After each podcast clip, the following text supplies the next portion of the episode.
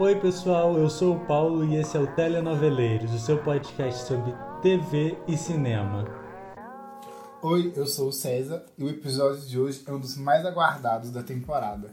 Estamos extremamente animados para falar sobre ela, Todas as Flores, a primeira novela produzida exclusivamente pelo Globoplay. A Globo saiu na frente da HBO e Todas as Flores se tornou a primeira novela produzida para o streaming. Parece que, segundo as intenções, não veio aí, né? Todo mundo que saiu da Globo falando de voz aveludada. Senhora Globo, me aceita de volta. Primeiramente titulado De Olho por Olho, Todas as Flores foi pensada para debutar na TV aberta. Substituiria Pantanal. Teria Glória Pris na papel de Zoé e Cláudia Abreu como Judite, e aproximadamente 180 capítulos. A Globo resolveu mudar a fila de lançamentos de novelas do horário nobre. Olho por Olho virou Todas as Flores, saiu do cronograma como substituta de Pantanal e acabou indo para o streaming. Dos 180 capítulos, a novela irá fechar com 85. O papel da Zoé acabou indo para Regina Casé. Mariana Nunes assumiu a Judite e outras mudanças foram cruciais para o remanejamento da obra. O resultado é o maior sucesso da Globoplay. A trama de João Emanuel Carneiro está ocupando o primeiro lugar da lista dos mais consumidos, ultrapassando até mesmo Travessia, a trama atual do horário nobre. Cinco capítulos são liberados toda semana e a história está dividida em duas partes primeira acaba agora em dezembro com 45 capítulos e a segunda retorna em abril, após o BBB. Engana-se quem acha que a Globo errou em ter colocado todas as flores no Globoplay. Muito pelo contrário, foi uma atacada de mestre, né, gente? O objetivo é fazer crescer ainda mais a plataforma de streaming do conglomerado de mídia. Mas vamos à história. Todas as flores acompanham a saga de Maíra, protagonista defendida magistralmente por Sophie Charlotte. A personagem é cega. Ela inicia o folhetim vivendo uma vida tranquila em Pirinópolis, interior de Goiás, até ser encontrada por sua mãe, Zoé, primeira vilã na carreira de Regina Casé. A Zoé abandonou a Maíra na infância, quando soube que ela era cega, mas agora, anos mais tarde, sua outra filha, Vanessa, precisa de um transplante de medula, e a única capaz de salvá-la seria a irmã cega. A Zoé ela é uma incógnita, né? Que ainda não foi desvendada. Ela destoa entre o caráter ruim e a necessidade de ser uma boa mãe para Maíra. A Zoé manipula Maíra a querer doar a medula para a irmã, sem ela perceber que foi encontrada por essa circunstância. Nesse percurso acontece um erro que não foi previsto por Zoé, tão pouco por Vanessa, a outra vilã da história, interpretada perfeitamente por Letícia Colin, que deita e rola no, no roteiro bem costurado do João Manuel. Maíra acaba se apaixonando por Rafael, personagem do Beto Carrão, que está de casamento marcado com Vanessa. A filha de Zoé tem interesse no patrimônio do noivo, que é herdeiro da Rhodes, uma loja de luxo de moda masculina. E é nessa paixão que surge entre Maíra e Rafael que o autor usa de todas as armas folhetinescas para fisgar o público. Todas as Flores foi feita para o streaming mas ela está longe de ser uma série. O folhetim é um novelão com tudo que tem direito. E a gente precisa deixar claro: é novela sem medo de ser novela. Vanessa e Zoé fazem de tudo para separar Rafael de Maíra. Ultrapassa até o extremo, né? Tipo, elas fazem de tudo, literalmente. A Zoé trabalha para uma quadrilha de tráfico humano. Ela manda Maíra para fazenda onde ocorre o tráfico e mulheres humildes são mandadas para esse lugar para procriarem, terem seus filhos vendidos para casais de outros países. As cenas da fazenda são muito perturbadoras, aí se dá um gatilho muito forte, pois é retratado algo que realmente existe, por isso chega a ser medonho. Do outro lado da história nós temos Nicolas Pratt, brilhando como Diego, um garçom que foi enganado por um playboy. O riquinho bêbado se envolve num acidente de carro e acaba matando outra pessoa. Ele convence Diego, que luta para sustentar a família extremamente humilde, a assumir o crime no lugar dele. Em troca de dinheiro e um bom advogado. Diego aceita, mas o dinheiro e a defesa prometida nunca chegaram. A família dele começa a ruir. A irmã acaba indo para a fazenda de tráfico humano. A mãe morre e o irmão mais novo fica na rua como mendigo. só desgraça, gente. Só. Meu Deus do céu. E na prisão, o Diego conhece Sansa, Angela Antônio, que aparentemente acabou na cadeia por causa do promotor Luiz Felipe, que é o personagem do Cássio Gabos Mendes, o tio do playboy que levou o Diego preso. Sansa promete uma vida digna a Diego, liberdade, proteção e maneiras de reunir a família dele, caso Diego trabalhe para ele fora da prisão.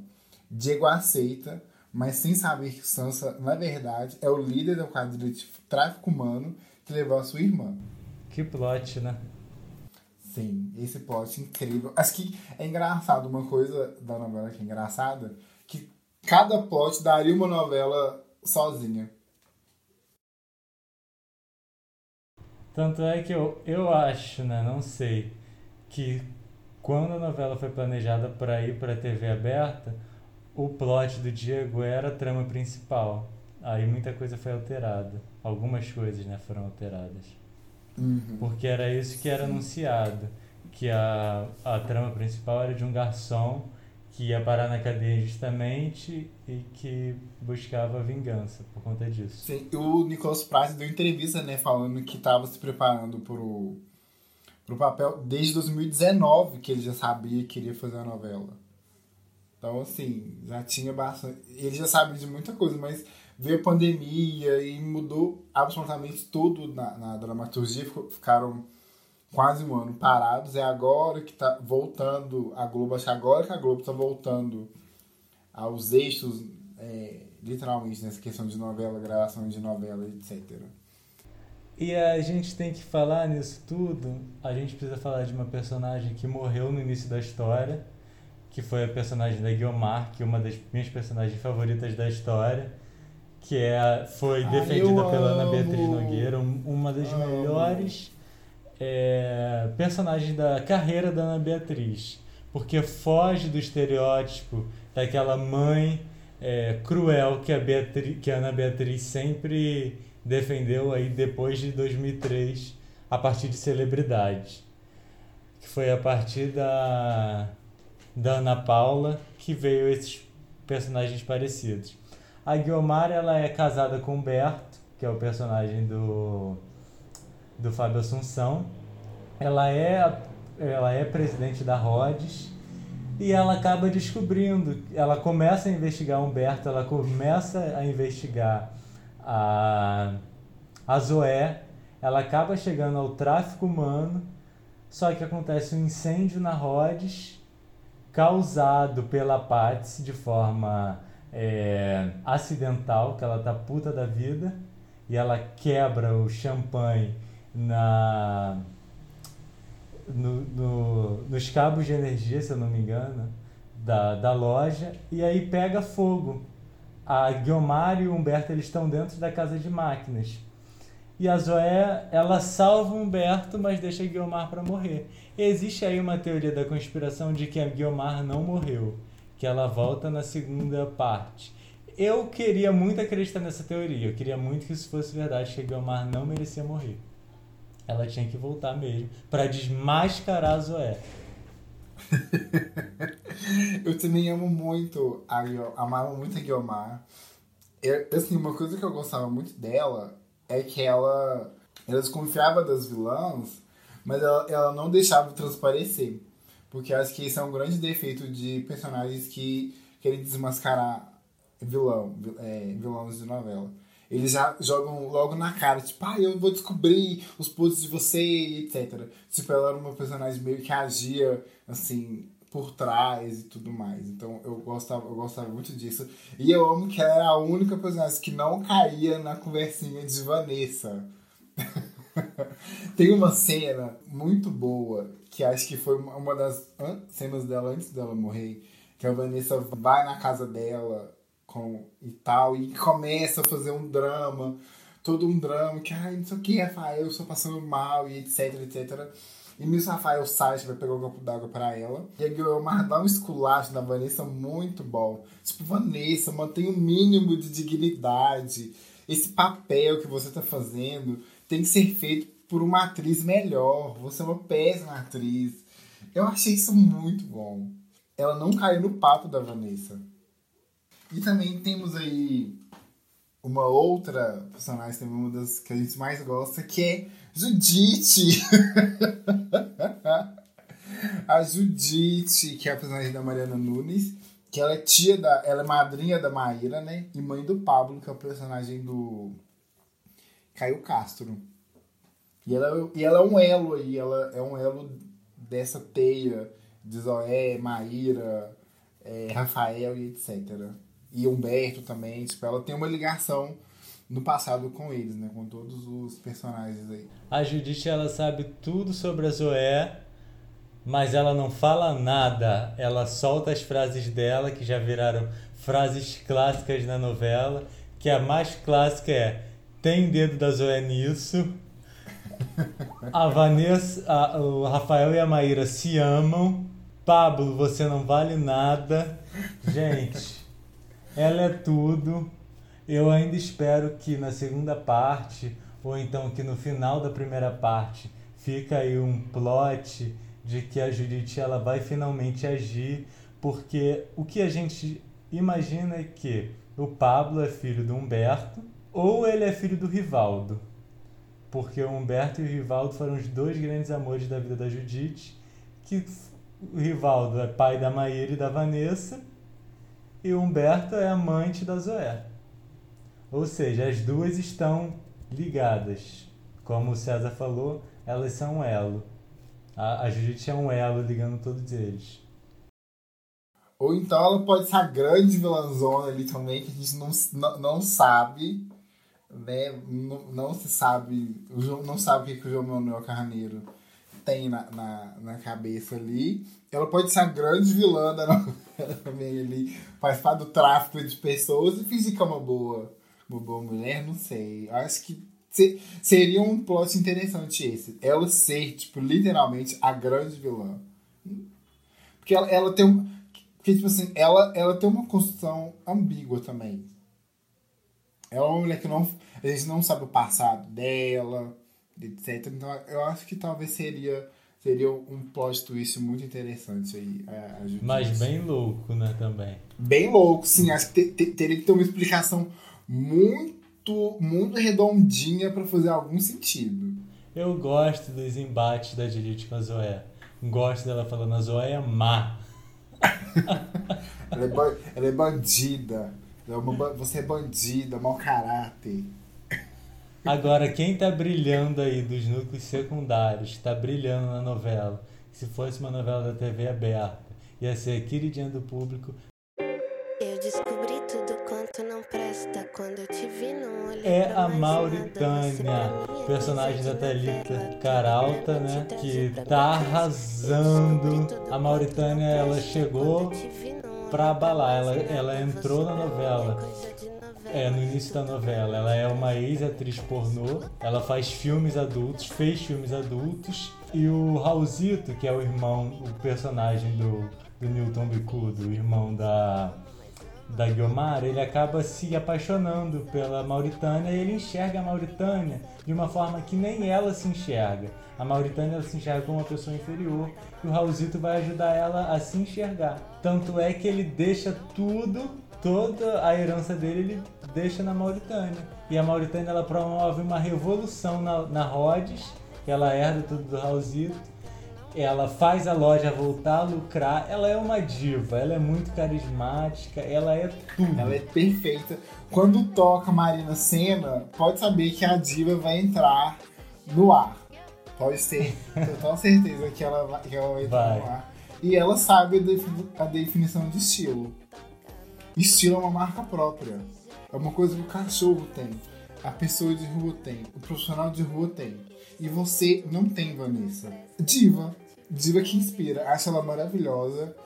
Espero que o Globoplay lance os filmes dela, Sinhá, principalmente o Smash, Sinhá não é mais moça, que acho que vai ser o grande, o grande filme da temporada do Oscar 2023. E o que eu gosto muito da Mauritânia é que ela, ela não, não é uma personagem cômica.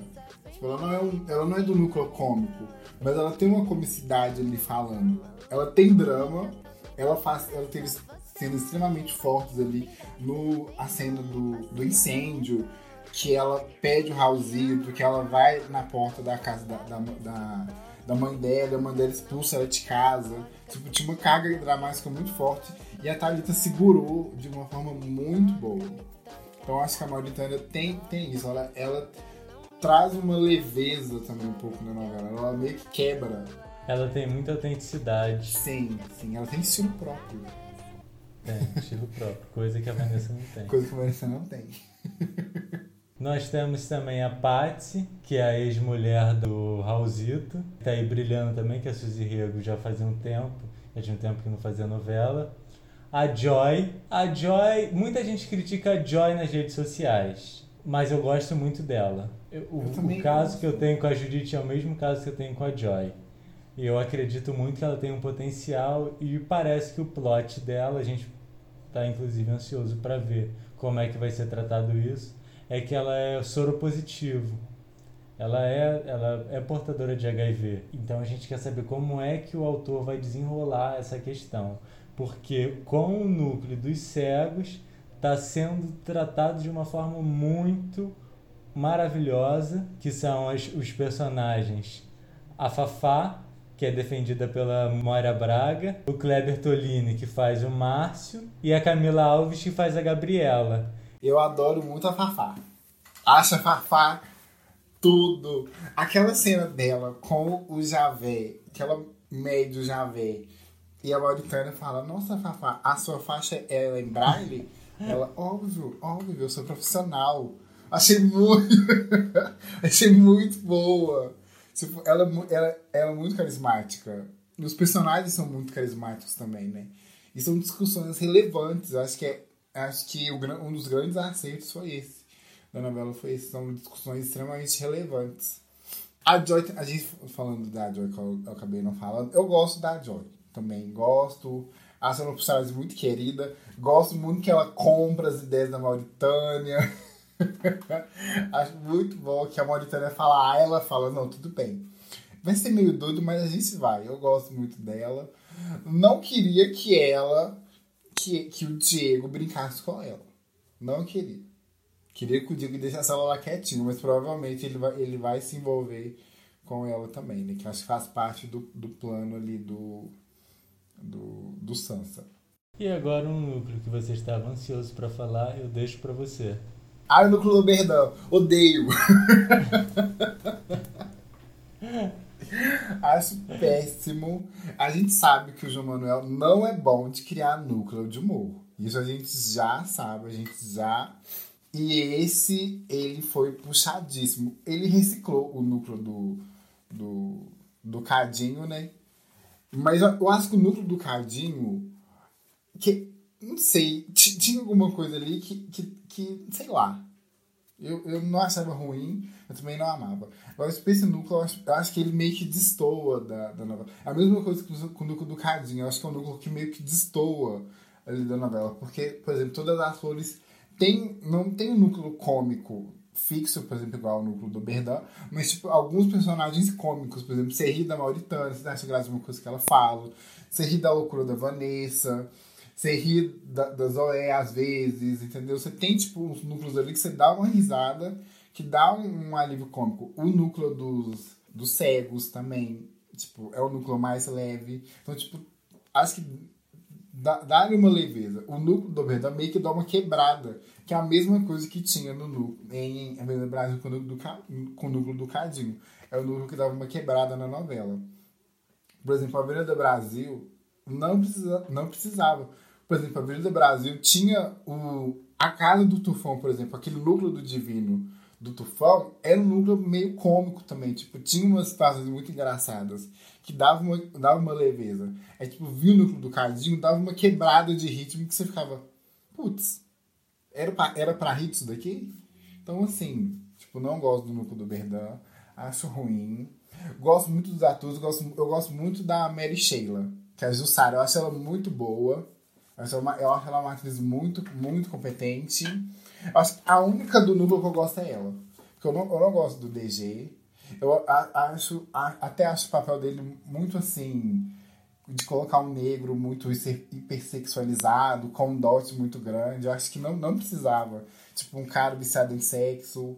Acho que, que, que não precisava disso, entendeu? Não, não tinha necessidade de, de colocar esse estereótipo. Não, não precisava.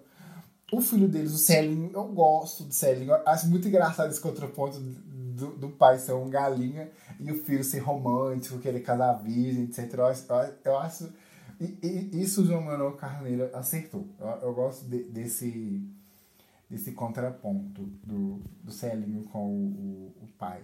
Mas assim, para mim, o pior estudo é a. É Dira ou Dina, gente? Eu esqueci o nome da, da mulher. Dira. Eu acho ela péssima, que é a personagem da, da Valentina Bandeira.